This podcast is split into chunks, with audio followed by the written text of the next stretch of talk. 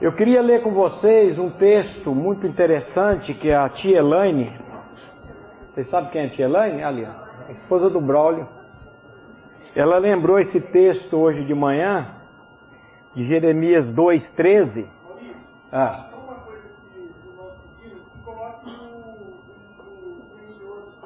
Isso. Celular, celular no silencioso então, meus irmãos. É, Jeremias capítulo 2, versículo 13.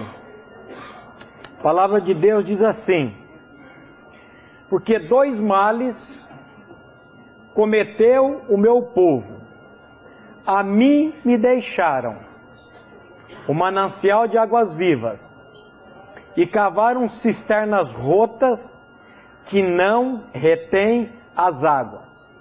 É Deus dizendo: o meu povo fez dois males. Primeiro mal, me deixaram a mim, Deus dizendo. Quem que Deus é? O manancial de águas vivas. Trazendo aqui para o nosso. Nós temos conversado esses dias a diferença entre religião e evangelho. Nós podemos dizer que o evangelho é o manancial de águas vivas. O evangelho é quando você conhece pessoalmente a pessoa de Cristo Jesus. E aí você começa a usufruir desse manancial de águas vivas.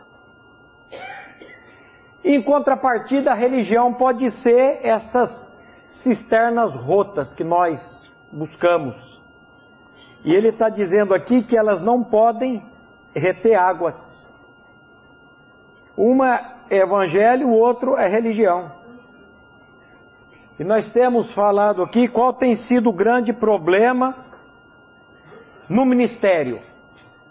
É quando nós olhamos para nós, em detrimento de Cristo, de Deus, do Espírito Santo, de tudo que Ele fez por nós. Então, meus irmãos, nós já estamos quase no fim, né? Como é que as coisas passam rápido? E vamos colocar esse tempo também diante do trono da graça do Pai. Pai, mais uma vez nós queremos te louvar e te agradecer. Por tudo, Pai, que o Senhor tem feito, por tudo que o Senhor começou nas nossas vidas e a cada dia o Senhor vai trabalhando em nós. O Senhor salvou o nosso espírito na pessoa do teu filho, na atração no corpo santo do seu filho. O Senhor continua tratando com as nossas almas por meio da tua palavra, por meio das tribulações, por meio dos problemas, das dificuldades, utilizando cada irmão para que a nossa alma seja aperfeiçoada mais e mais. E um dia o Senhor vai salvar o nosso corpo da presença do pecado e nesse dia, Pai, nós estaremos na tua presença para te louvar e agradecer por essa eterna salvação.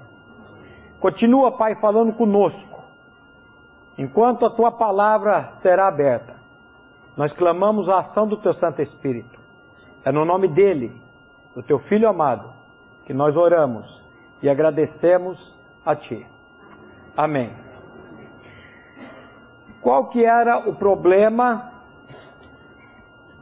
dos irmãos da igreja de Laodiceia.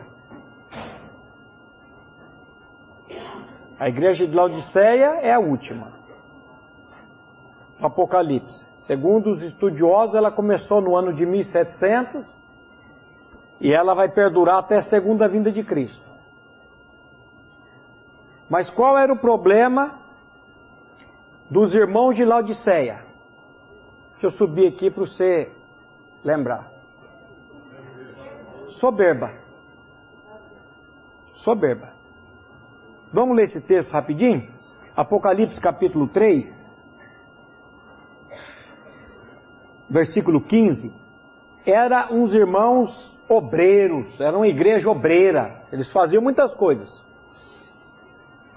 O Senhor diz assim: Apocalipse 3, 15 a 19. Conheço as tuas obras, que nem é frio nem quente. Quem dera fosses frio ou quente.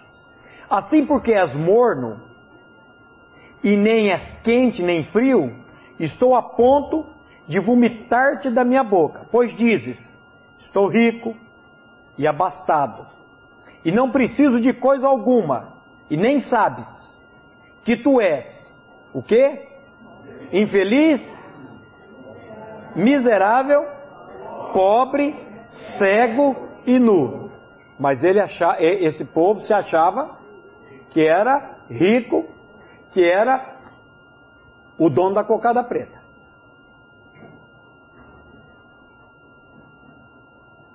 Lembrei do fariseu, quando ele ora de si para si. Não era dele para Deus, não era um diálogo, era um monólogo. Era de si para si. Ó oh Deus, quem quer o Deus? Ele mesmo.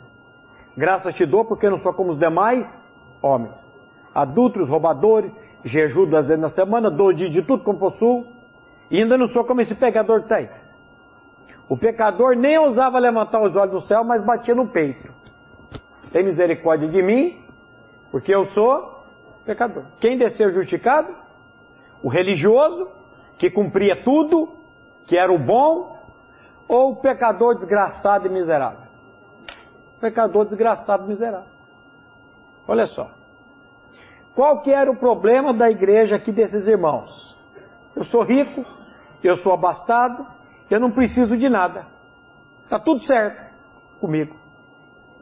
E aí Jesus dá essa pancada aqui. Você é miserável, infeliz, pobre, cego e nu. Mas aí Jesus ele dá um conselho. Qual o conselho que ele dá? Aconselho-te que de mim compres ouro refinado pelo fogo, para te enriqueceres, e vestiduras brancas para te vestires, a fim de que não seja manifestada a vergonha da tua nudez, e colírio para ungir os seus olhos, a fim de que vejas. Eu repreendo e disciplino todos quanto amo.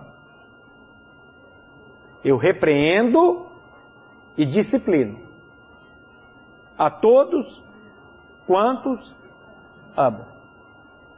Se pois zeloso e arrependa-te. Palavra pesada, né? Palavra dura. Mas o Senhor, Ele, Ele trabalha com a gente. E uma das coisas que Deus usa é isso aqui, meus irmãos: repreensão e disciplina.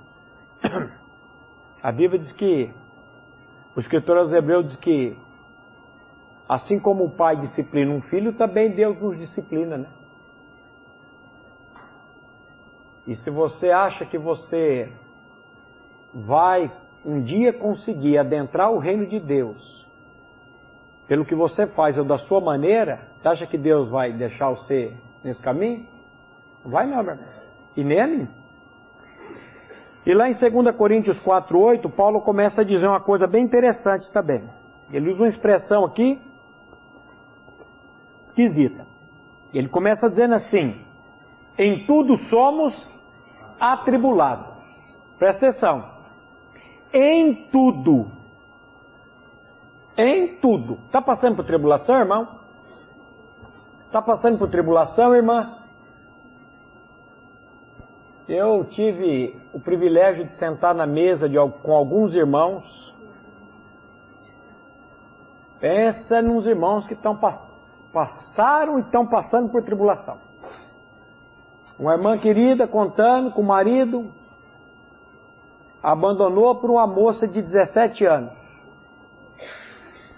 Ela ficou cinco anos na esperança de o marido voltar. Irmãos que têm filhos, hoje, conversei com ontem, o outro sentou na mesa, né, irmão? Ele falou, parece que só muda o, o endereço. Filhos que estão aí, não querem saber da palavra,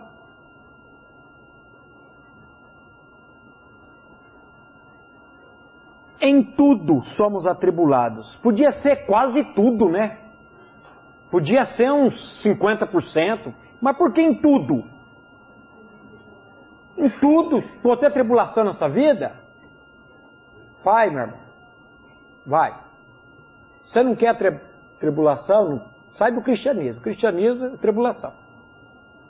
E uma vez que Deus salva uma pessoa, ele vai até o fim. Por isso que eu não creio, de maneira nenhuma, nessa doutrina da perda da salvação. Como é que eu vou perder uma salvação? Como é que eu vou deixar de ser filho? Como é que Deus vai me vivificar e depois Ele vai tomar a vivificação que Ele me deu gratuita em Cristo Jesus? Paulo diz: Ele vos deu vida, estando vós mortos em delitos e pecados. Aí Ele pega e me dá vida. Quando eu ouço o Evangelho, clamo a Ele. Não me explica como é que isso funciona, que eu não sei explicar. Mas Ele me vivifica. Agora, se eu pisar na bola, eu vou perder minha salvação? Não. Agora Ele vai trabalhar comigo. E como que Deus trabalha na nossa vida? Porrete. É no porrete. Em tudo somos atribulados, porém não angustiados. Tribulação sim, mas angústia não. Perplexos, porém não desanimados. Perseguidos, porém não desamparados. Abatidos, porém não destruídos. Aí parece que ele no meio aqui ele dá uma receita, levando sempre por toda a parte no corpo o morrer de Cristo, para que a vida dele se manifeste também em nossos corpos mortais. Olha aqui. Porque nós que vivemos somos sempre entregues à morte por causa. Será que isso é verdade na minha vida, meu irmão? Será que isso é verdade na sua vida? Você está sempre pronto, entregue à morte pelo Senhor? Você está pronto para morrer hoje pelo seu Senhor? Pastor, tem tanta coisa. Eu tenho dito lá na comunidade, de vez em quando, que a expressão maranata nós já perdemos, ó. Eu nunca vi uma moça no. A Rebeca. Dia antes do casamento dela, o pai dela está aqui, eu vou fazer a cerimônia deles lá em Brasília. Um dia antes, a Rebeca ligar para o pai e falar: Pai, eu vou casar amanhã, mas eu queria tanto que Jesus voltasse hoje, que eu quero me encontrar com o Senhor. Lá na primeira igreja, o pai enterrando uma filha, um câncer. Irmão querido, Beto, cheguei a cumprimentar. Ô oh, pastor, Jesus podia voltar hoje. Eu queria que o senhor voltasse hoje. Por que, que ele queria que o senhor voltasse? para tirar o sofrimento, a dor dele. Eu quero ver o nascimento de um filho. O pai, antes de ir para o hospital, disse: Senhor, volta hoje, Senhor, me leva. É. Você vê como é que a gente faz as coisas? Então, Paulo está dizendo aqui: olha, eu estou sempre entregue, sempre. Não, cadê? porque nós que vivemos somos sempre, sempre entregues à morte por causa de Jesus, para que também a vida de Jesus se manifeste em nossa carne mortal, de modo que em nós opera a morte, mas em vós a vida. Tendo, porém, o mesmo, o mesmo espírito de fé, como está escrito: Eu criei, por isso é que falei. Também nós cremos, por isso também falamos. Você quer ser um pregador da palavra, peça a Deus para lhe dar fé para crer no Evangelho. Aliás, Jesus disse que a boca fala o quê? Que está cheio o coração. A proposta do Evangelho é o quê? Uma troca do quê? De coração. Ele disse que ia tirar o nosso coração de pedra e ele ia nos dar um coração de carne. A boca fala que o coração está cheio. Ah, eu queria pregar a palavra. Senhor, me dá fé para crer na tua palavra. E depois me dá a graça e a ousadia de pregar a tua palavra. E o Senhor vai fazer, meu irmão. Sabendo que aquele que ressuscitou o Senhor Jesus também nos ressuscitará com Jesus e nos apresentará convosco. Eu creio que a finalidade do Evangelho é nos levar a isso. E é isso que o Evangelho vai fazer nas nossas vidas. A gente vai passar por tribulação, a gente vai passar por problemas, por dificuldades, mas nós vamos estar louvando o Senhor. Nós não vamos estar mais agarrados nesse mundo, nas coisas desse mundo. Eu queria que você, meu irmão, que prega a palavra como eu, entendesse o seguinte: que o ministério no Senhor não é pesado. Ele não é pesado. Ele tem problemas? Tem. Tem dificuldades? Tem. Mas ele não é pesado. E pesado aqui em todos os sentidos. Não sei se você consegue entender isso. Financeiramente, emocionalmente e fisicamente. Eu creio que o Senhor ele supre tudo isso daqui. Agora, para onde que nós estamos olhando e para de quem nós estamos dependendo? De nós ou do Senhor? O que, que o pastor Glenn disse essa manhã aqui? Que aliás eu achei que ele ia trazer uma palavra nova. Fiquei frustrado hoje com o pastor Glenn. Ele não trouxe nada. Porque se você está esperando, meu irmão, uma palavra nova, uma palavra diferente, você não vai encontrar nunca. Nunca você vai encontrar.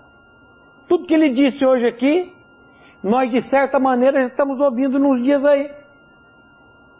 Será que eu preciso de uma novidade ou eu preciso do velho e bom evangelho? É disso que eu preciso. Mas ele disse uma coisa interessante aqui de manhã. Todos nós somos o quê?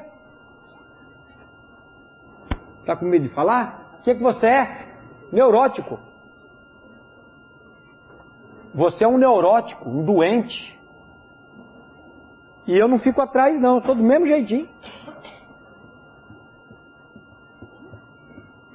Não é exagero quando o profeta Isaías, no capítulo 1, versículos 5 e 6, ele diz assim: Porque é vez ainda de ser feridos, visto que continueis em rebeldia, toda a cabeça está doente e todo o coração enfermo.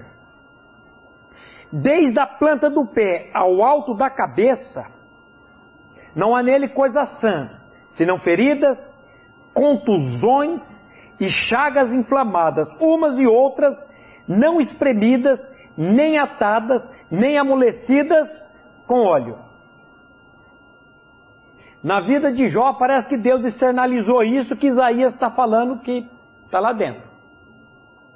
Jó foi ferido de uma chaga maligna da cabeça aos pés. Você lembra quando Jó estava nu, no terreiro, uma telha, um caco de telha, ele raspava aquelas feridas purulentas?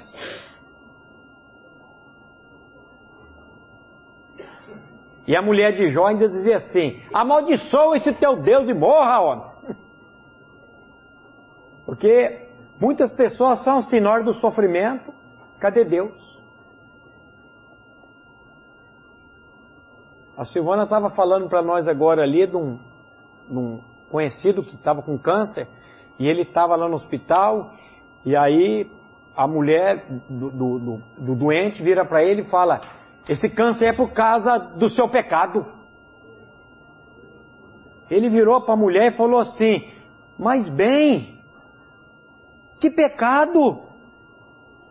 Aí o peregrino puxou da, da peixeira e falou: não podia, não podia ficar quieto. Não podia ficar quieto um negócio desse.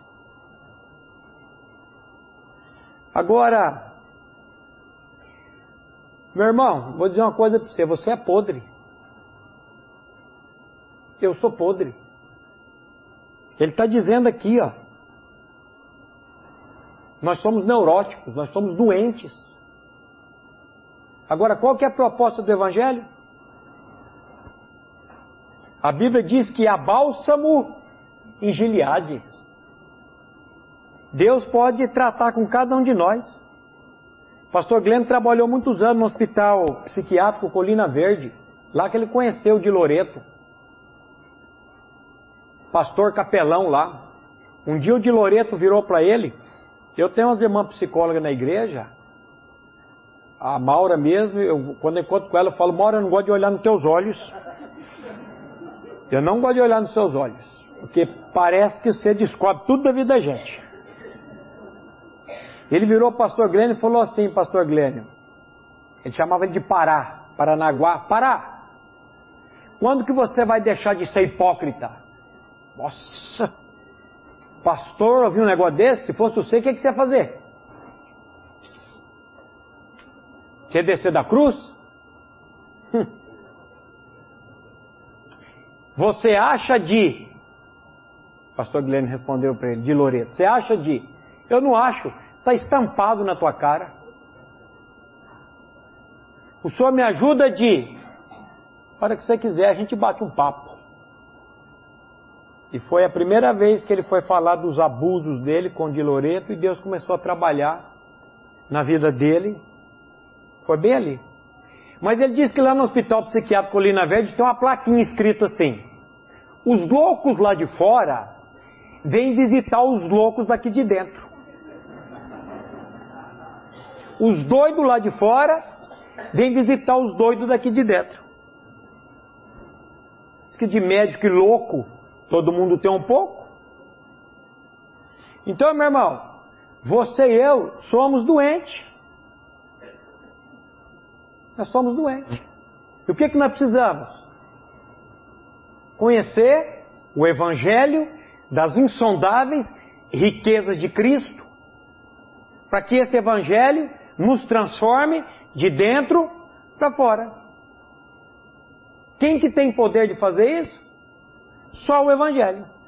Só Deus pode fazer isso. E para nós que somos pregadores da palavra, pastores, tem bastante pastor aqui, né? Se existe uma coisa que precisa caminhar conosco, ou no nosso ministério, é sempre a nossa incapacidade. Você sempre tem que ter em mente uma coisa: eu sou incapaz. Eu não tenho capacidade nenhuma. Quando eu fui desafiado a pregar o Evangelho, primeira vez, eu entrei num desespero igual eu entrei segunda-feira agora. Segunda-feira agora eu lembrei lá da, da, da Modelex.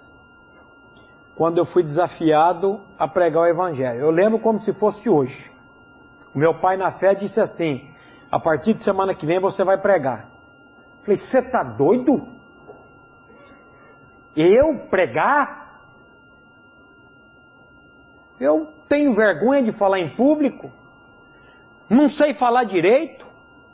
Dizia problema, dizia estrupar, falava tudo errado.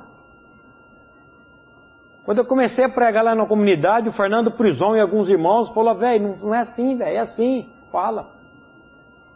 Não sabia nada. Meu Deus, que história que é essa? Como é que eu vou pregar? Não tem capacidade. Aí ele leu o texto de 1 João, que o Espírito capacita. Falei, não, mas eu não, eu não posso. Você creu no Evangelho? Falei, vixe, eu criei. Eu sei quem eu era e eu sei quem eu sou. Meus irmãos, eu vou dizer uma coisa para vocês. Eu não era igual o Souza. Mas eu era pinta brava. Eu era pinta brava. Eu estou brincando, eu não era como o Souza, não. Eu era pior do que o Souza. Eu era pior do que o Souza. Eu era pior do que o Souza. E você também, meu irmão, você também não presta. Só hoje só hoje, que passou pela tua mente, se nós colocássemos aqui nesse telão, eu acho que você ia sair na capoeira. Só hoje. E nós estamos aqui num local religioso, entre aspas, com os irmãos na fé. Então, a mente tinha que estar completamente despoluída. O coração puro, não peludo. Aquela coisa por quê? Porque nós não prestamos. Mas eu fui confrontado desse jeito. Você crê? Eu falei, eu creio. Então você vai dizer para as pessoas o que Cristo fez na sua vida. Eu falei, então tá bom. Então eu vou. E aí no primeiro sábado naquela academia eu fui apavorado, clamando a Deus, e cheguei lá, comecei a falar, o negócio fluiu. Eu falei, rapaz, que coisa que é essa? Que coisa que é essa? O que, que aconteceu? Deus, por meio da abundante graça dele, fez mais infinitamente além daquilo que pedimos ou pensamos. Eu não fui olhando para mim, eu fui olhando dependendo de Deus. Aí fui no sábado seguinte pregar de novo, morrendo de medo, clamando a Deus. O negócio fluiu. Eu sabia que aquilo não vinha de mim. Mas aí eu comecei a achar que era meu. E na terceira vez que eu fui, eu falei: agora eu tô craque. Agora deixa com o Beck que o negócio vai pegar fogo. Naquele dia parece que o Espírito Santo de Deus disse assim: vai, vai com Deus. E eu vou sair. A hora que eu comecei a falar naquela academia, me deu um ataque cardíaco, uma sudorese. Eu comecei a gaguejar. Depois o Odir falou: O que, que aconteceu? Eu falei: Não sei. Sabia. Eu sabia o que tinha acontecido. Fiquei com vergonha de falar para ele. Eu fui na soberba. Eu não dependi de Deus. Eu fui na força do meu braço. Aí Deus falou: Você quer saber de uma coisa? Então vai. Vai embora. E depois das outras vezes, eu sempre fui: Senhor, tem misericórdia de mim. Tem misericórdia de mim. Porque, meus irmãos, eu vou dizer: quem capacita é Deus. Nós já falamos desse versículo aqui, que nós não temos capacidade nem de pensar alguma coisa como se partisse de nós, mas toda a nossa suficiência vem de Deus. O irmão ali no jantar agora me lembrou desse texto de 1 Coríntios 4, 7. Eu acho que ele vale a pena a gente ler ele aqui. 1 Coríntios 4, 7. Quando Paulo diz assim: Pois quem é que te faz sobressair? E que tens tu que não tenhas recebido? E se o recebeste, por que te vanglorias, como se não tiveras recebido? Oi? Texto. Quem é que te faz sobressair? o que tu tens que não tenhas recebido? O que, que você tem que Deus não, não, não lhe deu? E se o recebeste, por que vanglorias? Você está recebendo? Por que tá, você está se vangloriando nisso? Se é um dom de Deus, é uma de, de Deus, por que, que eu estou achando que isso é meu? Não te vanglories. Mas a gente tem uma mania de querer. Aonde que está a nossa desgraça? Quando você diz eu posso, eu faço. Paulo disse o quê? Tudo posso naquele que me fortalece. Senhor, se o Senhor me fortalecer, eu vou. Meu irmão, nós precisamos diminuir. A, a, João diz: importa que Cristo cresça e eu diminua. Uma irmãzinha lá no, no Ceará, no, Teresina, não sei onde foi, ela falou, pastor Glênio, é, é preciso que a gente, que ele cresça e a gente desapareça. É isso mesmo. Ele precisa crescer e nós precisamos sumir. Mas quem que quer sumir? A gente quer, o, o Paulo está dizendo aqui, a gente quer se sobressair, a gente quer estar tá por cima das coisas. Como é que foi o crescimento de Paulo, meu irmão? Foi igual rabo de cavalo. Como é que rabo de cavalo cresce? Para baixo. Quando Paulo começa o ministério dele, lá em 1 Coríntios 15, 9, ele diz uma coisa interessante. Ele fala assim lá em 1 Coríntios 15, 9.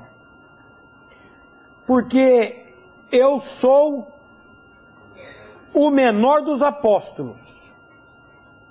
O que, que você é, Paulo? Eu sou o menor dos apóstolos e nem mesmo sou digno de ser chamado de apóstolo, pois persegui a igreja de Deus e a devastei. Eu sou dos apóstolos, eu sou menor. E olha, não podia nem ser chamado de apóstolo, porque eu persegui a igreja de Deus. Aí depois passa-se uns anos, nós já lemos lá em Efésios 3, ele vai dizer: Eu sou o menor de todos os santos. Olha o crescimento desse cabra. Primeiro ele diz: Eu sou o menor dos apóstolos. Depois ele diz: Eu sou o menor dos santos. E depois? O que, que acontece? Eu achava que quanto mais eu conhecesse de Deus, quanto mais eu conhecesse da palavra, mais rambo, ou sei lá o que, eu ia ficar na palavra. Quanto mais eu conhecesse, quanto mais palavra eu lesse, mais eu ia ficar mais espiritual. E é completamente o contrário. Quanto mais você chega perto da luz, o que acontece? Mais imperfeição você enxerga. Aquele moço que as duas irmãs levou lá na comunidade e falou assim: conversa com esse pastor aí que ele vai dar jeito na sua vida. Lembra que eu disse aqui? Eu falei: mentira dos irmãos, não dou jeito na vida de ninguém, nem na minha. Só tem uma pessoa que pode dar jeito na minha vida. A minha mulher tenta, tenta, tenta, mas não consegue. Mas quem vai dar jeito na minha vida é Deus. E eu sentei lá com esse moço e ele conta a história do candomblé, do avô que era, era macumbeiro, espírita, toda a família envolvida com aquilo. E ele dizia assim: Eu estou nas trevas, eu estou nas trevas, eu estou nas trevas. O que, que você tem que fazer para uma pessoa que está nas trevas? Trazer para a luz. E a minha sala lá no gabinete de cima da igreja, espero em Deus voltar para aquela sala. Tomaram a minha sala, pobrezinha, botaram eu numa salona grande lá, e eu gostava daquela sala que ela era alta, eu, eu dizia, sou o olho que tudo vê nessa igreja aqui. Porque todo mundo que chega, eu sei que hora que chega, que hora que sai, eu fico só ali olhando. Mas ela tem três persianas, e o moço estava sentado lá. Eu falei, meu irmão, você está nas trevas, você precisa ir para a luz. E a luz é uma pessoa. Aí eu levantei, abri uma persiana, era bem cedinho, aquele sol vindo de frente, abri a outra persiana, abri a outra persiana, falei, o que aconteceu aqui? Clareou tudo. Por quê? Porque entrou luz. Falei, meu irmão, você precisa da luz, mas da luz de Cristo em você. Aí fui pregar o evangelho das insondáveis riquezas de Cristo. O que, que eu vou fazer? É pregar a palavra. A única coisa que eu tenho é isso. Então, eu achava que quanto mais conhecimento, mais perto da luz eu chegasse, mais bonito eu ia me ver. Eu estava falando hoje com o irmão lá de Cascavel, o Ed, está ali no fundo. O homem tem uma voz. E falando da voz dele, ele falando, né, aquela voz toda, eu falei, mas tá bom, você tem a voz bonita, mas você tem a voz e eu sou bonito. Deus dá um dom para cada um. Para um, Deus dá a voz. E para outro, Deus dá a beleza. Tá tudo certo. Sem problema nenhum. Aí Paulo no final da vida, lá em 1 Timóteo 1, 15, 16, ele já está ali meio igual uns irmãos que estão tá aí, os missionários que estão aí, já estão meio assim. Ele diz assim, fiel, 1 Timóteo 1, 15, 16: Fiel é a palavra e digna de toda aceitação, que Cristo Jesus veio ao mundo para salvar os pecadores, dos quais eu fui o principal. Não. Eu sou o príncipe dos pecadores. Eu sou o principal dos pecadores. Olha o crescimento desse homem. Isso aqui é crescimento espiritual. Para baixo. O dia que você achar que você está maduro na fé, eu tenho uma dificuldade com essa palavra maduro, maduro na fé. Alguns irmãos que eles se dizem, como é que eles falam a expressão? Maturidade. Porque maturidade, meu irmão, é você diminuir Cristo aparecer. É isso que é maturidade para mim. Não entendo isso. Eu vou dizer uma coisa para vocês, meus irmãos. bem baixinho. Para você ouvir. Quanto mais uma pessoa se prepara para o ministério, mais ela descobre que ela não está preparada. O dia que você achar, eu vou ligar lá no Sola Gratia e vou me candidatar agora a missionário porque eu estou pronto. Você não está pronto. Se você acha que você está pronto, você não está pronto.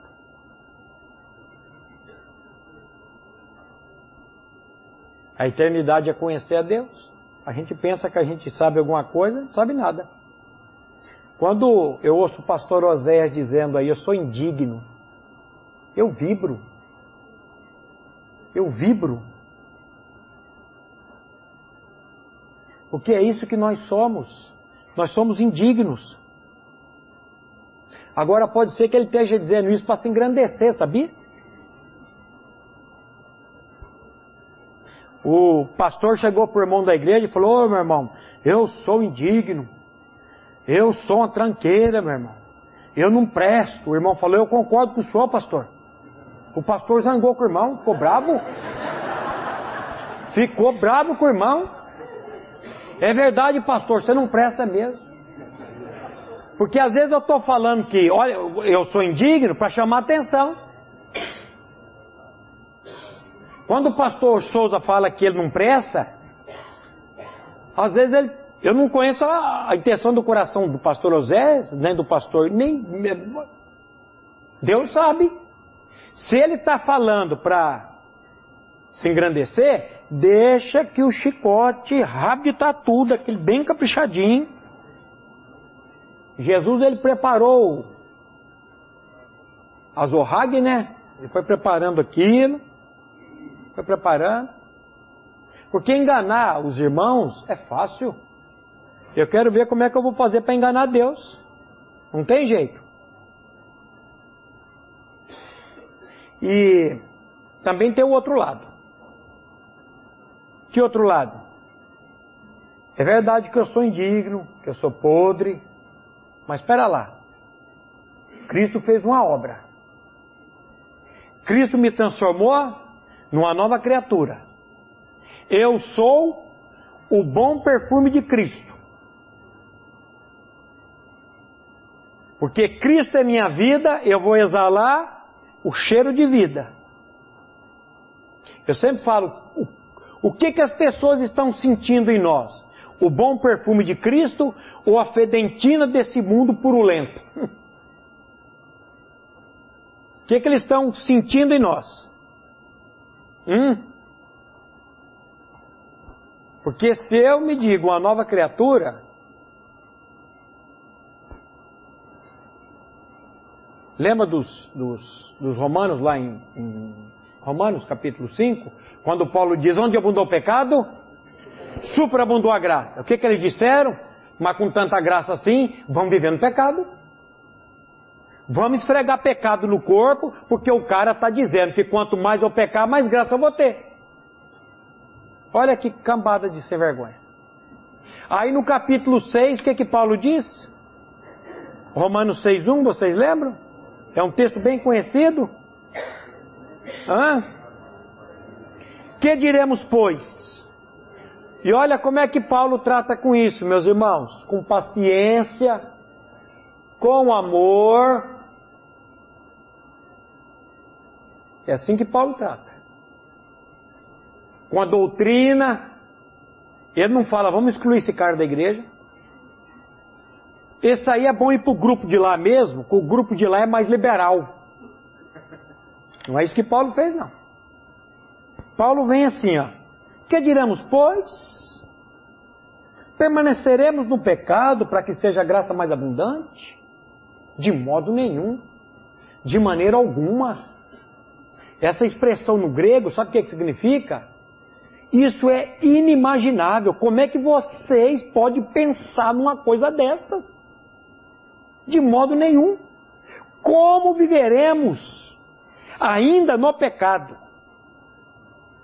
Como viveremos ainda no pecado? Paulo não está Paulo não está pregando aqui impecabilidade. Ele está falando de viver no pecado. Como viveremos ainda no pecado, nós que para ele morremos? Aí ele entra com a doutrina. Ou porventura, ignoreis, ignorais, que todos quantos somos batizados em Jesus Cristo, fomos batizados da sua morte? Fomos, pois, sepultados com ele pelo batismo na morte. Para quê? Como Cristo foi ressuscitado dentre os mortos pela glória do Pai, assim andemos nós também em novidade de vida. Porque se formos unidos com Ele na semelhança da Sua morte, certamente também o seremos na da Sua ressurreição. Como que Deus regenera o homem? Pela morte ou pela ressurreição? Pela ressurreição. Pedro que vai dizer isso. Bendito Deus e Pai do nosso Senhor Jesus Cristo, que nos regenerou para uma viva esperança pela ressurreição de Jesus Cristo dos mortos. Eu preciso crer na morte, mas preciso crer na ressurreição. E eu preciso crer que naquela morte eu fui atraído e eu morri com ele. E naquela ressurreição eu ressuscitei com ele. Para que essa vida venha começar a fazer sentido e a operar em mim. O poder dele começar a operar eficazmente em mim. Agora, isso aqui é fé. É fé. O que, que é fé? A o firme fundamento das coisas que se esperam e a prova dos fatos que não se veem. Ah, eu preciso ver. Você não vai ter. Eu preciso sentir. Também não vai. É fé, é crer. Mas eu não consigo crer. Se você conseguisse crer, meu irmão, você ia ser um arrogante. Daqueles da pior qualidade que existe, se você conseguisse crer. Por isso que a fé é o Senhor que não vai, pelo Espírito dele, nos fazer crer nessa verdade, na palavra dele e nessa obra que foi feita por nós. Então é fé. Sabendo isso, que foi crucificado com ele, o nosso velho homem, para que o corpo do pecado seja desfeito ou destruído, a fim de que não sirvamos mais ao pecado como escravos. Porque quem morreu, justificado está do pecado. O pastor Eliseu conta, numa das pregações dele, uma senhora, ele leu esse texto numa igreja, virou para a senhora, quem que está justificado do pecado? A senhorinha virou e falou, quem ama Deus? Quem cumpre os mandamentos do Senhor? Lê o texto novo, ela leu. Quem morreu está justificado do pecado. Quem está justificado do pecado, minha irmã? Quem vai todo domingo na igreja. Quem foi batizado. Minha irmã, lê o texto de novo. Quem morreu, justificado está do pecado. Aí a irmã do lado, aperreada igual essa aqui, já gritou: Quem morreu? A senhora não está lendo aí que quem morreu? A mulher assustou. Por que, que a Bíblia diz: Quem tem ouvidos para ouvir, ouça? Porque tem gente que tem ouvido, mas não ouve, tem olho, mas não enxerga. A gente lê, a gente concorda, é o o, eu conto isso sempre na clínica de recuperação, a piada do, do, do português que comprou a coruja achando que era papagaio. Ele foi na casa do primo, do amigo, viu lá o papagaio, o papagaio cantava hino do Corinthians, cantava não sei o que, cantava o hino nacional. Tinha até um papagaio que falava texto bíblico, e o português ficou interessado e falou, vou comprar. E quando ele chegou lá na lojinha do, do pet shop lá para comprar, ele falou pro dono, rapaz, eu preciso de um papagaio, eu quero ensinar a falar. Aí o cara não tinha nem um papagaio, mas tinha duas corujas encalhadas. Ele não conseguia vender. E o português não sabe discernir as coisas direito, não sei porquê. Ele falou, eu tenho dois, tenho um papagaio aqui, mas eu só posso vender o casal, eu vendo os dois para o senhor. Então me dá aí, ele comprou, levou as corujas para casa, achando que era papagaio. Depois de um tempo ele encontrou com a pessoa e aí ele falou: E aí, como é que tá? O papagaio fala? Ele falou: Falar não fala. Mas ele presta uma atenção quando eu estou falando com ele. Ele fica assim. Toda vez que eu prego, eu fico olhando para vocês e fico pensando: será que é a coruja lá do bicho? Porque às vezes você está aqui, meu irmão, mas a sua mente, sabe onde que está? Dois mil e tantos quilômetros daqui. Ou mil e tantos quilômetros daqui. Ou até para lá de Bagdá. Você está pensando lá no casamento da filha que vai acontecer lá em junho. Peguei o irmão ali que está quieto. Você sabe qual que é a maior hora de, de, de, de expulsar, expulsar demônio? É na hora da pregação. Porque na hora que a palavra começa a ser desembanhada, o inimigo começa a atacar nossas mentes com pensamentos. Pastor, então, hoje o pastor Glenn falando aqui, e eu ali anotando, ele ia falando e eu ia, olha isso aqui dá um texto, aqui dá um sermão, e pegava o texto, e, e a gente não consegue parar para ouvir o que, que a pessoa está falando. A gente fica ali, ó. Tem gente que quando acaba o estudo, você pergunta assim, o que, que o pastor falou? Hein? Quem? Quando? Que? O que, que foi pregado aí? Não sabe. Porque a mente está tá vagando. Agora, meus irmãos, por isso que eu falo, se não for o Espírito Santo de Deus para trazer revelação, como é que nós vamos fazer?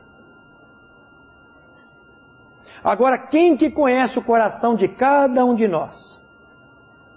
Deus. Ele que conhece, ele que sonda.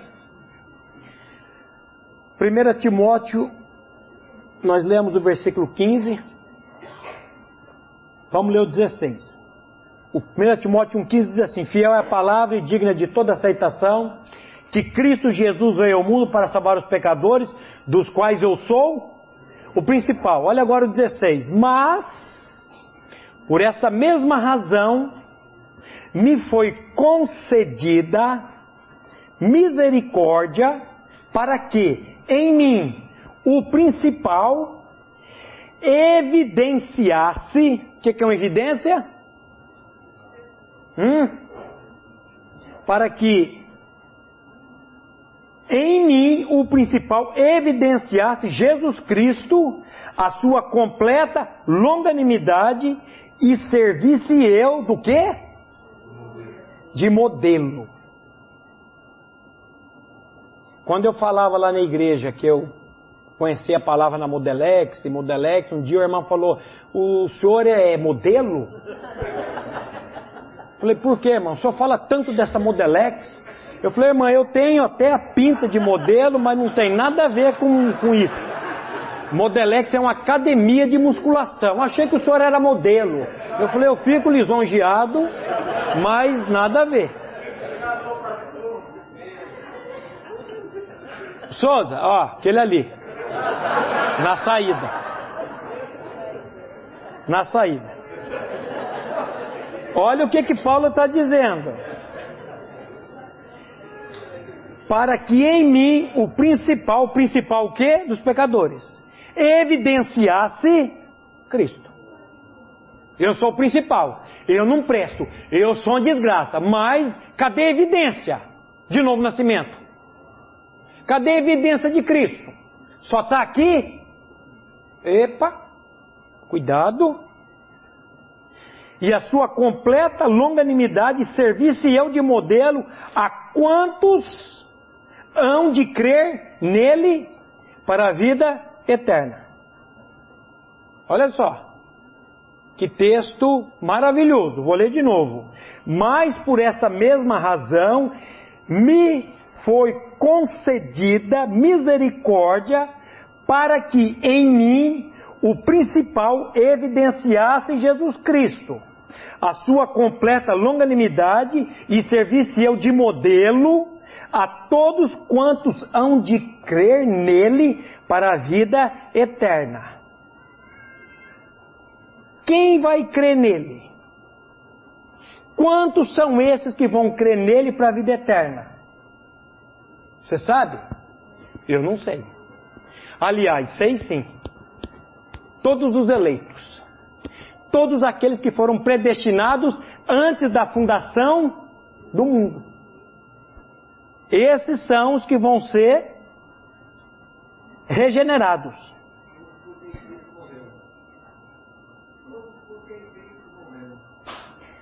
Eu vou dizer uma coisa para os seis. Para os seis não, para os sete, para os oito. Aqui tem bastante, né?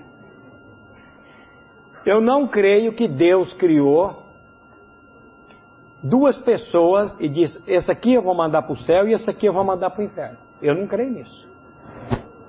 Até porque a Bíblia diz que a vontade de Deus é o quê? Todos os homens sejam salvos e cheguem ao pleno conhecimento da verdade. Esse assunto de eleição, esse assunto de predestinação, eu não entendo. Mas não é porque eu não entendo que ele, ele é bíblico. A Bíblia fala muito sobre isso. Eu não entendo. Agora, porque eu não entendo, eu não posso.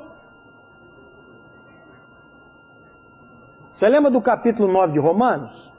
Que eu estou doido para estudar ele? E eu estou com mais uns três autores bom, bom, sobre eleição e predestinação. Mas no capítulo 9 de Romanos, a partir do versículo 14, só teve uma pregação que eu fiz que a minha mulher não chiou.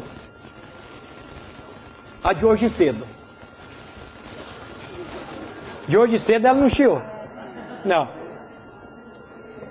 As outras, todas ela chiou. Romanos 9, 14.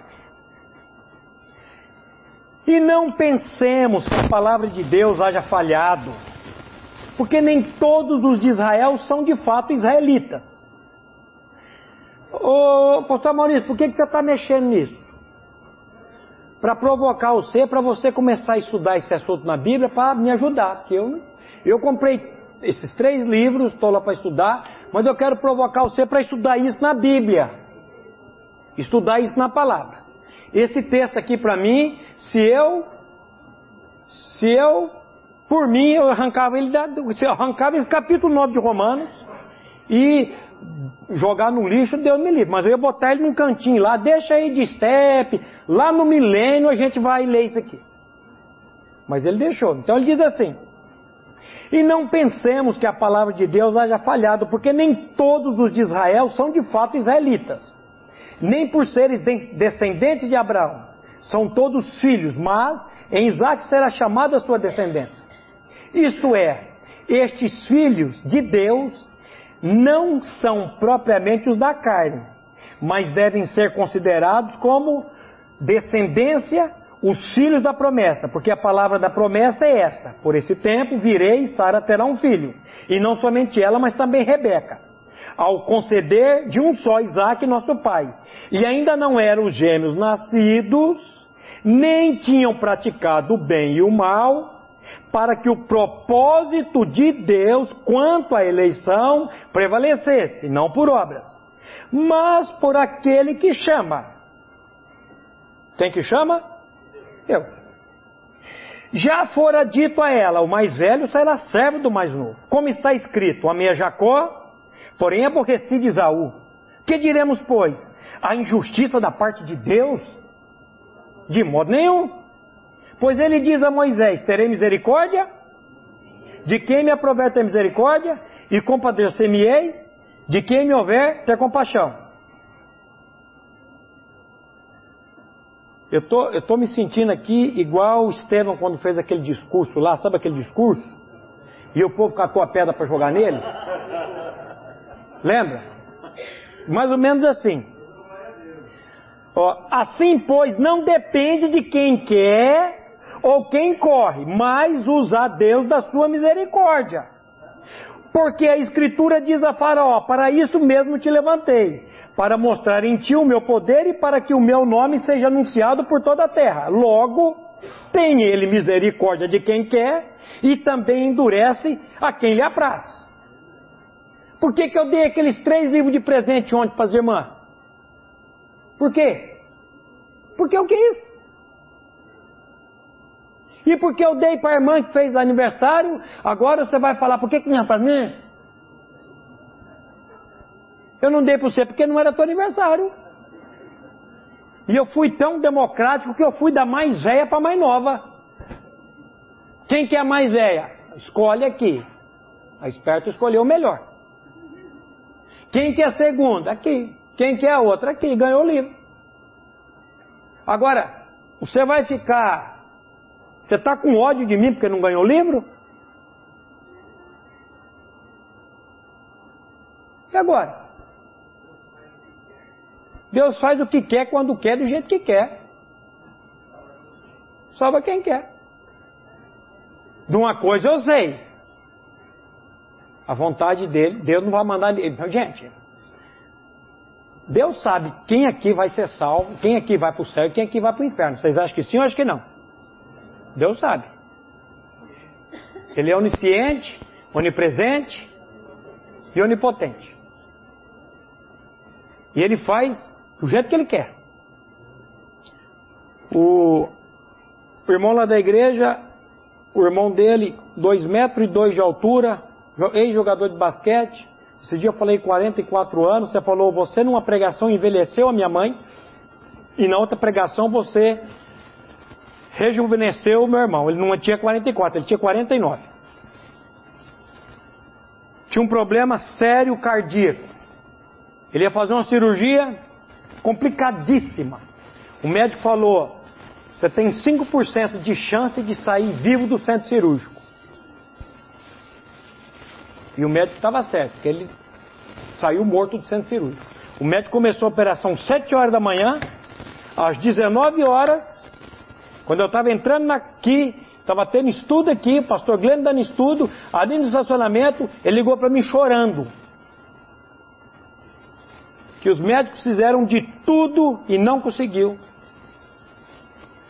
Mais uma semana antes dele fazer a cirurgia, o Luiz me ligou: Você vai lá conversar com meu irmão? Mas quem que quer a visita? Aprendi isso com o pastor Glenn. Pastor Glenn foi visitar uma pessoa no hospital, que a mulher ficou. Vai visitar, vai visitar, vai visitar. Quando ele chegou lá, ele se apresentou. O cara falou: Quem mandou o senhor vir aqui? a sua esposa, eu não quero saber de pastor, eu não quero saber de Deus, eu não quero saber de nada, eu quero ir para o inferno. O pastor Guilherme falou, senhor me desculpe. Não vou dizer boa viagem para o senhor não, mas eu estou saindo. E foi embora. Foi embora. Agora eu aprendi, quando alguém pede para visitar, eu falo, quem que quer? Às vezes a gente não sabe.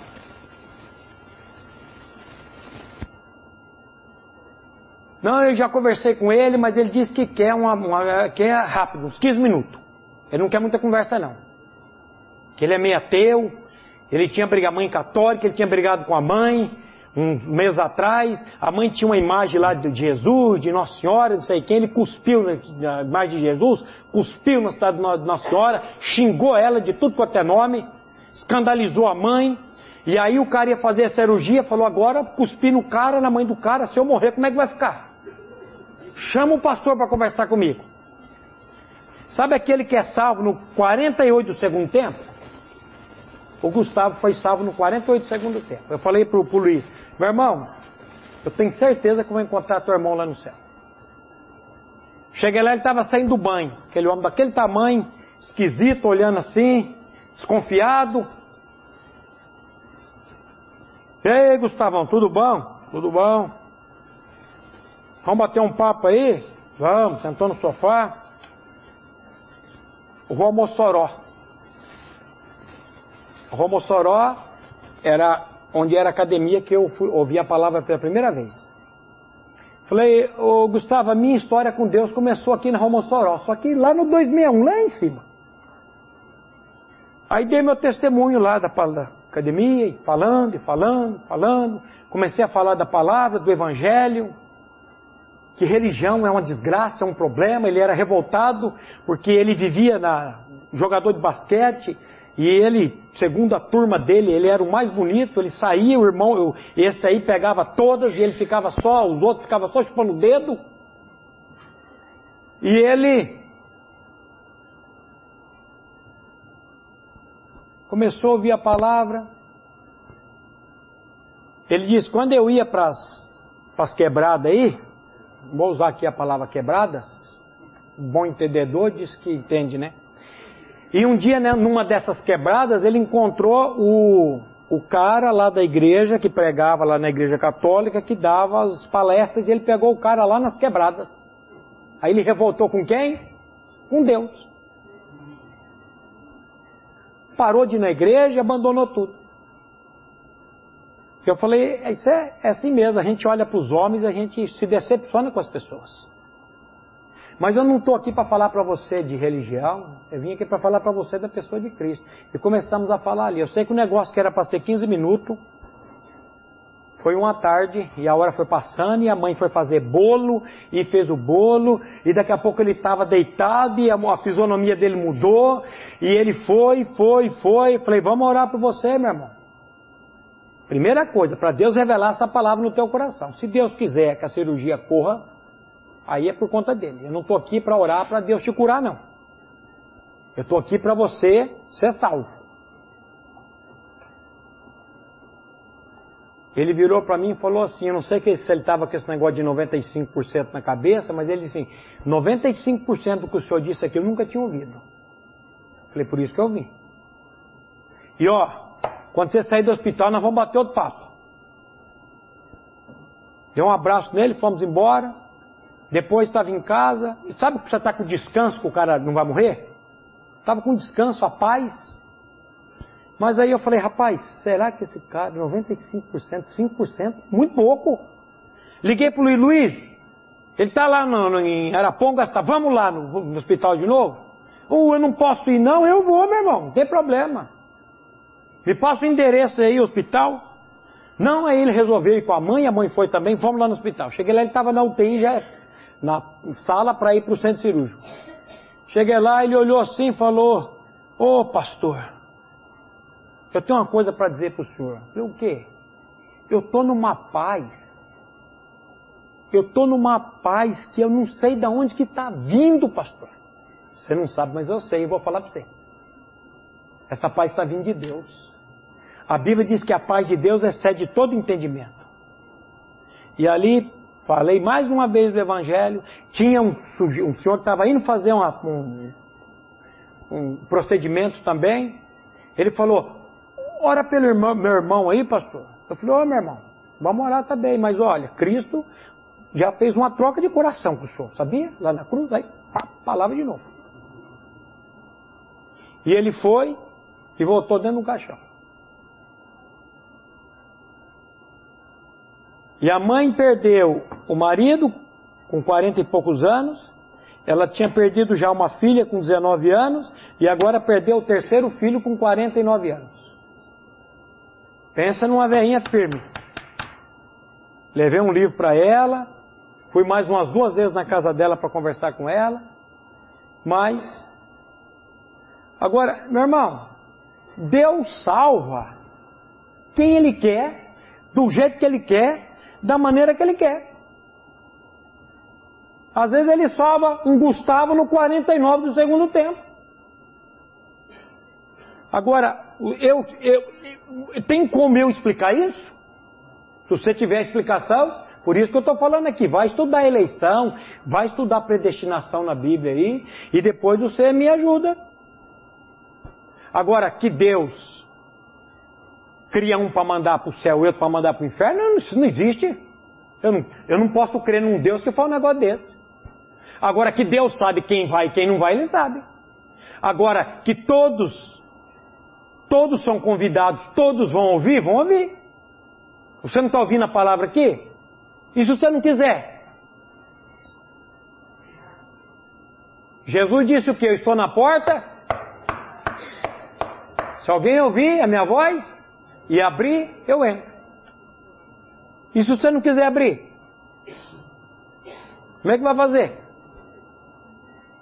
Lá na penitenciária, na PEL 2, uns anos atrás, Cheguei lá para fazer um estudo com os presos. Juntaram tudo numa sala. Acho que tanto desse aqui ou mais, uns 180, 200 presos. Esse aqui, 160 tem aqui, né? Umas 180 pessoas.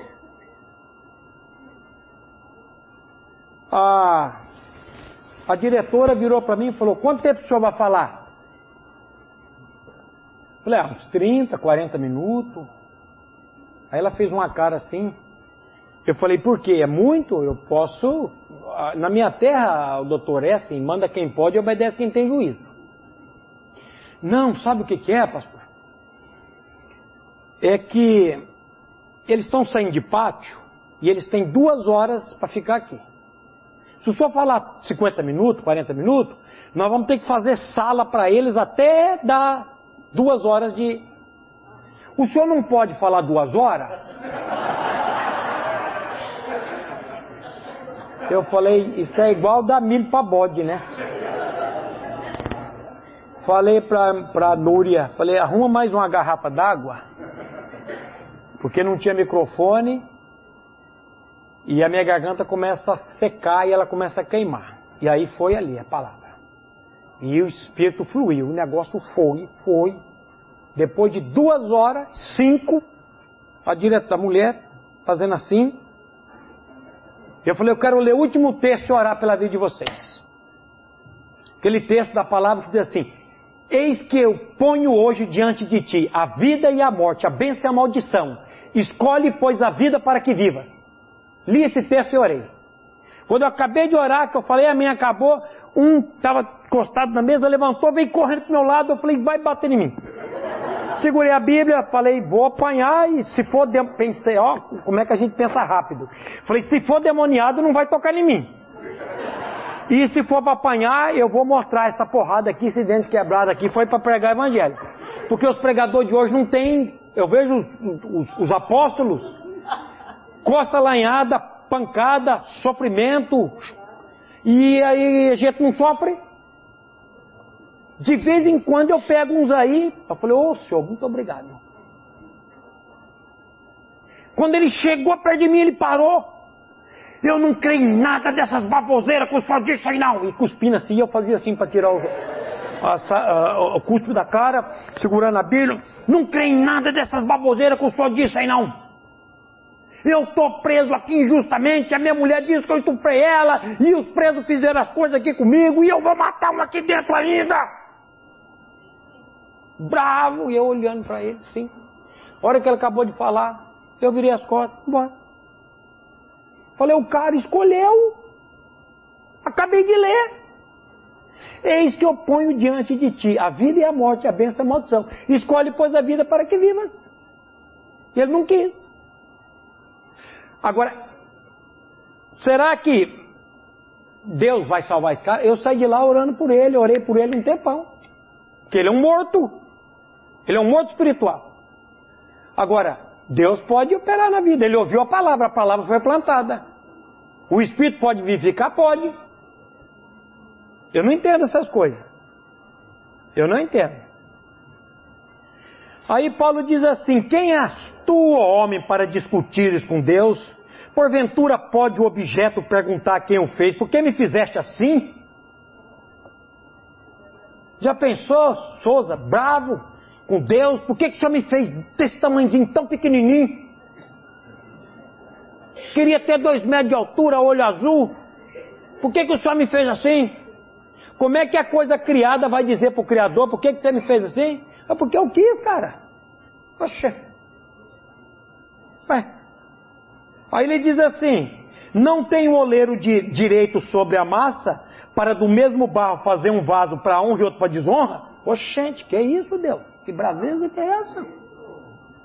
Que diremos, pois, se Deus, querendo mostrar a sua ira e dar a conhecer o seu poder, suportou com muita longanimidade os vasos de ira preparados para a perdição, a fim de que também desse a conhecer as riquezas da sua glória em vasos de misericórdia para a glória, que preparou de antemão, os quais somos nós, a quem também chamou, não só dentre os judeus, mas também dentre os gentios? Assim como diz em Oséias, chamarei o meu povo Chamarei povo meu ao que não era meu povo, e amada que não era amada, e no lugar em que lhes disse: Vós não sois meu povo, ali mesmo serão chamados filhos do Deus Altíssimo. Meu irmão, estuda isso, depois você me ajuda. Os pastores aí. Tem um vídeo do pastor Augusto Nicodemos no YouTube tem 834, quase um milhão de acessos. É 10 minutos. Como é que é o nome dele? Já, já viu? Já viu, né, Alcido? Alcido já viu. Predestinação versus livre-arbítrio. O cara fez uma pergunta para Nicodemos e ele dá uma resposta maravilhosa. Mas você vai lá depois, procura Augusto Nicodemos, predestinação versus livre-arbítrio. Meu irmão, nossa, já deu uma hora e onze. Eu não sei quem vai ser salvo. Por isso que eu prego para todos. Deus pode salvar todos, sim ou não? Mas quem que ele vai salvar? Os que ele quer e os que creem. Por que, que um crê e o outro não crê? Não me pergunte. Mistério. O pai deu.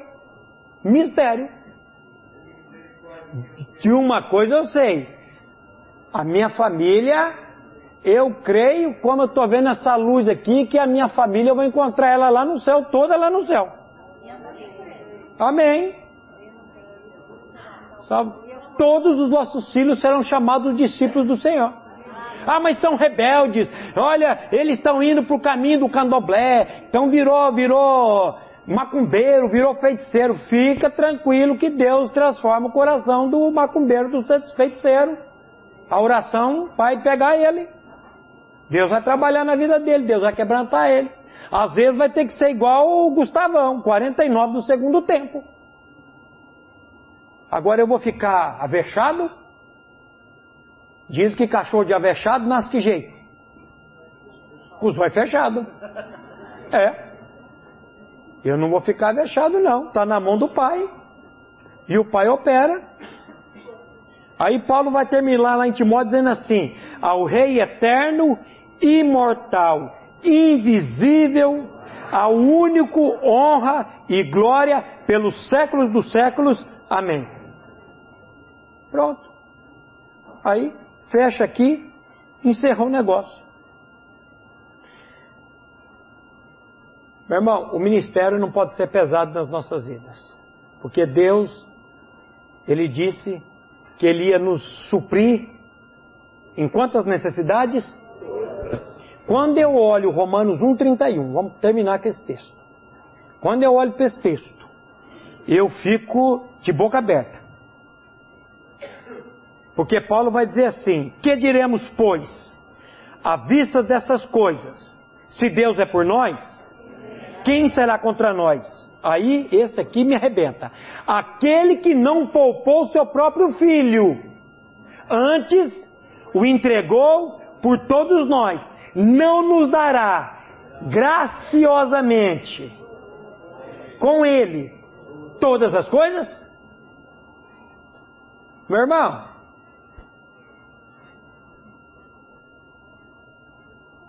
pastor missionário, missionário pastor, se Deus deu para você o filho dele, ele não vai te dar o sustento?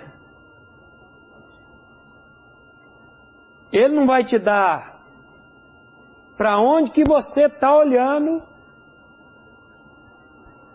Filho de Deus, eu ia falar criatura de Deus. Se você nasceu de novo, você não é criatura, você é filho. Para onde que você está olhando, filho de Deus? Para as circunstâncias, para as pessoas, para as coisas ou para Deus. Deus pode mudar o coração do rei, Deus pode levantar pessoas ou não pode. Vai ler a autobiografia de George Miller. Qual que era o segredo de George Miller? Você sabe qual que era o segredo de George Miller? Cristo, a palavra e oração. A fé vem por onde? E ouvindo a palavra. Você sabe quantas vezes Jorge Miller leu a Bíblia de capa a capa? Segundo os biógrafos dele, as pessoas que andavam com ele? Você sabe? Mais de 200 vezes. Onde que estava o segredo de Jorge Miller? Eu sempre falo, o nosso problema ele vai acabar e ser resolvido lá no Salmo 9 e 10. Em ti, pois, confiam os que conhecem o seu nome, porque tu, Senhor, não desamparas aqueles que te buscam. Quem conhece, confia. Quem confia, descansa. Por que, que não conhecemos? porque não temos contato com a palavra. As Escrituras, Jesus, testificam de mim. Vá para a palavra, meu irmão. Começa a ler a Bíblia. Começa a ter contato com a palavra. E você vai ver o que, que vai acontecer na sua vida e na minha vida. Mas aí, ele vai continuar. Ele começa, continua assim, ó. Quem tentará acusação contra os eleitos de Deus? É Deus quem os justifica. Quem os condenará? É Cristo Jesus quem morreu, ou antes quem ressuscitou, o qual está à direita de Deus e também intercede por nós. Quem nos separará do amor de Cristo? Será tribulação, ou angústia, ou perseguição, ou fome, ou nudez, ou perigo, ou espada? Como está escrito, por amor de ti somos entregues à morte o dia todo, fomos considerados como ovelhas para o matadouro. Em todas estas coisas, porém, somos mais do que vencedores por meio daquele que nos amou. Porque eu estou bem certo que nem a morte, nem a vida, nem os anjos, nem os principados, nem as coisas do presente, nem do porvir, nem poderes, nem altura, nem profundidade, nem qualquer outra criatura poderá separar-nos do amor de Deus que está em Cristo Jesus, nosso Senhor. Onde que está seu problema, meu irmão? Posso falar? Em você. Em mim. Eu fico olhando para mim, eu fico olhando para a força do meu braço e esqueço de olhar para Deus. Você lembra daquele cântico que nós cantávamos na igreja bem antigo? Jesus fez maravilhas no caminho da Judéia. Não vou cantar porque senão vocês vão correr. Jesus fez maravilhas Jesus fez maravilhas no caminho da Judéia, curou em Samaria e também na Galiléia. E em Cafarnaum milagres também fez. Curou lá no caminho dez leprosos de uma vez. Por quê? Cristo tem poder, Cristo tem poder, aleluia tem poder. Cristo tem poder ou não tem poder, meu irmão? Ele não pode pegar um, um, um pornográfico, ele não pode pegar uma pessoa um, e transformar, meu irmão. E por que, que a gente quer excluir essas pessoas do nosso meio? Cadê o amor de Cristo que foi derramado nos nossos corações? Paulo vai dizer lá que ele deu uns para apóstolos, outros para profetas, outro para evangelistas, outro para pastores e mestres, com vistas ao quê? Ao aperfeiçoamento dos santos. Para quê? Para o desempenho do seu serviço para a edificação do corpo de Cristo. Deus nos salvou e nos deu dons para que nós edificássemos a igreja dele. Não do nosso jeito, do jeito dele. Até que todos cheguemos aonde? A perfeita varonilidade, a estatura da plenitude de Cristo. Para quê? Para que não sejamos como meninos agitados. Hoje eu estava vendo a criança ali, birrenta ali, brava, birrenta, e jogando e coisa. Eu falei, olha lá a natureza, naturezinha. Eu falei, mãe, e criança birrenta e, e os crentes birrentos dentro da igreja? Eu falei, isso aí, minha mãe, isso aí não é nada não. E os irmãos birrentos, que não conversa com outro irmão? Que está magoadinho com o outro irmão. Criança birrenta, mas crente birrento, que coisa que é essa? Falo, gente, para que não sejamos como meninos agitados de um lado para o outro e levados ao redor por todo o vento de doutrina, pela artimanha dos homens, pela astúcia com que duzem ao erro, mas seguindo a verdade em amor. Senhor, por misericórdia, nos dá essa graça. Senhor, por misericórdia, nos dá esse amor. Para que eu possa amar o irmão. Para que eu possa andar com o irmão. Aí ele, ele termina dizendo: cresçamos em tudo naquele que é o cabeça Cristo, de quem todo o corpo, bem ajustado, consolidado, pelo auxílio de toda junta, segundo a justa cooperação de cada parte, efetue o seu próprio aumento para edificação de si mesmo em amor. Como é que a minha postura melhorou aqui de ler isso. Uma crentalhada tudo torta, tudo desgraçada. Eu fui numa amiga da Cota semana passada, que eu estou ficando corcunda aqui, ó. Daqui a pouco vamos chamar de corcundo Notre Dame, eu vou ter que chamar o Souza. As costas tortas, e eu fui lá e ela fez uma avaliação, mandou ficar de frente com o espelho, falou, olha aqui, aqui está de uma largura, aqui está da outra. O, você tá, o, seu, o, seu, o, seu, o seu esqueleto está assim, você está torto. Aí botou umas coisas ali, melhorou, olha como é que melhorou. E agora estica daqui, estica de lá. E vai tentar consertar isso aqui. Falei, ficar velho tudo bem, mas velho corcunda é difícil. E é isso que Paulo está dizendo aqui. Nós temos que nos alinhar nessa graça, nesse amor. E meus irmãos, se o evangelho das insondáveis riquezas de Cristo não for o foco da nossa vida, não for o nosso prumo, nós precisamos nos aquietar nele. Como uma criança amamentada no colo da sua mãe e dizendo: Senhor, por misericórdia, Senhor, opera isso, faz isso na minha vida.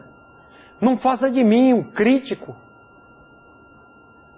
Meus irmãos, que o Senhor, na infinita graça e misericórdia dele, trabalhe com a gente. Trabalhe com a gente. O que eu vou dizer, nós somos complicados. Aliás, nós somos um bando de neurótico. Mas o Senhor, ele veio. A Bíblia diz que onde há o Espírito de Cristo, aí a liberdade. Jesus lá em Apocalipse ele diz: Eis que eu faço novas todas as coisas. Será que ele não pode fazer de você e de mim uma coisa nova, não? Será que o que Paulo está dizendo aqui é um blefe? Se alguém está em Cristo é uma nova criatura? Que nova criatura que eu digo que sou que não tem mudança? O problema está no poder de Deus ou o problema está em mim? Está em mim. Pastor Thomas dizia assim: Nós precisamos. Ele não, ele já, essa frase é de outro. Nós precisamos nos arrepender do nosso arrependimento. O nosso conhecimento é vasto como o Oceano Atlântico. Eu vi pastor aí comprando um pacote de livro. É bom ler.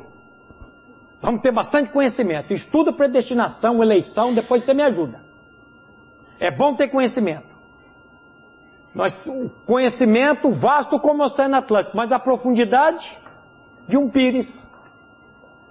Enche um pires de água, meu irmão, sobe no muro e pula nele de cabeça. Nós temos o conhecimento, mas não temos profundidade nas coisas de Deus. E por quê? Porque nós não queremos. A Bíblia diz que todo aquele que pede, todo aquele que bate, aquele que busca, encontra. Irmão, foi muito bom estar aqui. É bom, faz seis anos que não acontece esse congresso. E eu estava falando de gente aqui que vem de congresso há não sei quantos anos. O que, que adianta vir para congresso, meu irmão? O que, que adianta ouvir o pastor Glenn, ouvir, ouvir, ouvir, ouvir, ouvir, e não clamar a Deus por um avivamento, não clamar a Deus por uma misericórdia?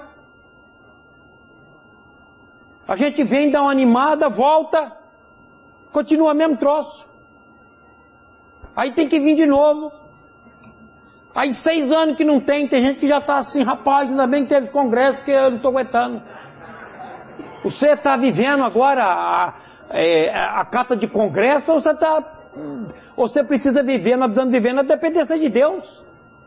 Ué. Pastor Glênio. Ué, é bom ver pastor Glênio, é um mestre. Mas pastor Glênio pode fazer alguma coisa na vida de alguém?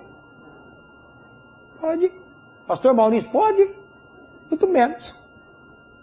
Pastor, quem pastor que pode? Pastor nenhum. A mim, o menor de todos os santos, me foi dada essa graça de anunciar entre os gentios as insondáveis riquezas de Cristo. Que o Senhor, meu irmão, trabalhe na nossa vida, para que nós dependamos desse Deus para tudo. Vamos orar? Pai, mais uma vez nós queremos te louvar e te agradecer por esse tempo com os irmãos, com esse tempo envolto da tua palavra. Mas, Pai, tudo isso que nós ouvimos e aprendemos aqui sem a operação do Teu Santo Espírito não vai adiantar de nada. Por isso, Pai, por Tua graça, por Tua misericórdia, pela Tua bondade, opere em nós, Pai, tanto querer como efetuar segundo a Tua vontade, a Tua palavra, para que nós possamos clamar a Ti, Pai, por misericórdia, clamar a Ti por um avivamento, Pai, mas um avivamento que comece nas nossas vidas. Opera isso, Pai, nas nossas vidas, é que nós te clamamos, te pedimos em nome de Jesus. E já, Pai, colocamos também a volta de cada irmão aqui para a sua cidade. São muitos quilômetros, são estradas perigosas. Guarda-os, Pai, no nome do teu filho e leve eles, Pai, para cada cidade, que lá, Pai, eles possam continuar anunciando com mais intrepidez as insondáveis riquezas do Teu Filho. É isso, Pai, que nós te pedimos e agradecemos no nome de Jesus. Amém. A Livraria PIB Londrina procura selecionar cuidadosamente seus títulos e autores a fim de oferecer um conteúdo alinhado com o Evangelho de Jesus Cristo Bíblias, livros de teologia, devocionais, literatura infantil, biografias, comentários bíblicos e muito mais. Dispomos também de um acervo de CDs e DVDs das mais de 5 mil mensagens ministradas na primeira Igreja Batista em Londrina. Visite a Livraria PIB Londrina e conheça ainda mais. Livraria PIB Londrina, de segunda a sexta, das 13h30 às 18 horas endereço na Avenida Paraná, 76A, próximo ao Calçadão, bem no centro de Londrina. Ligue para 3372-8921 ou acesse o site www.livrariapiblondrina.com.br.